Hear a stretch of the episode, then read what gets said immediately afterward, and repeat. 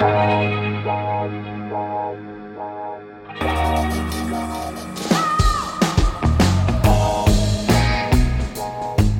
à lire, un podcast de Bernard Poirette.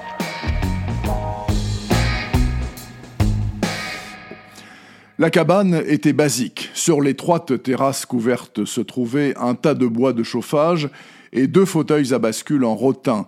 Ce qu'il y avait à l'intérieur lui importait peu. Il se dit qu'il pourrait bien passer le restant de ses jours assis sur cette terrasse à regarder la rivière. Mais Jack n'est pas là pour ça. Il est guide de pêche pour les ultra-riches au Kingfisher Lodge dans le Colorado.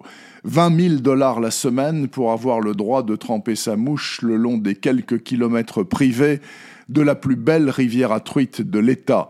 À ce prix-là, bien sûr, le guide est compris. Alison K., chanteuse à succès et pêcheuse invétérée, se retrouve donc à faire la paire avec Jack. Entre eux, ça colle tout de suite et pas seulement pour le choix des mouches. Heureusement, dirais-je, car ils ne seront pas trop de deux pour affronter les secrets et les dangers du Kingfisher Lodge. La liste est assez longue. Pourquoi les clôtures barbelées du domaine sont-elles plus installées pour empêcher de sortir que d'entrer? Pourquoi y a-t-il de très discrètes caméras de surveillance cachées absolument partout? Pourquoi le domaine du voisin, au coup de fusil facile, est-il inclus dans le territoire du lodge? Pourquoi l'un des guides précédents a-t-il disparu sans préavis, du jour au lendemain? À qui appartient la botte de pêche enfouie sous les feuilles que Jack a découvert sur la berge? Pourquoi les autres clients du lodge reviennent-ils hagards de leurs séances de spa et de massage? Et puis, qui est cette gamine en pleurs et en tenue d'hôpital? Que Jack a vu sur la route, monté dans la voiture du shérif qui a démarré à toute allure. Étant au paradis du pêcheur, Allison et Jack pourraient fort bien choisir d'évacuer tous ces pourquoi au fond de leurs waders et se contenter de profiter des moments miraculeux que leur offre le destin.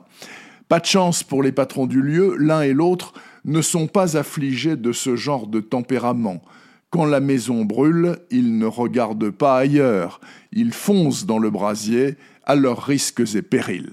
Bon, alors je vous vois déjà tordre le nez pour cause de pêche à la mouche. Soyez rassurés, ça pêche, certes, mais finalement fort peu, et ce n'est pas une seconde barbant ou technique, c'est seulement poétique. Pour autant, je ne vais pas vous cacher que l'intrigue du nouveau roman de Peter Heller est assez tirée par les cheveux, un petit peu too much, dirais-je. N'empêche que je ne l'ai pas lâché. Hop, 300 pages dans la journée. Pour moi, c'est le plus fiable des curseurs.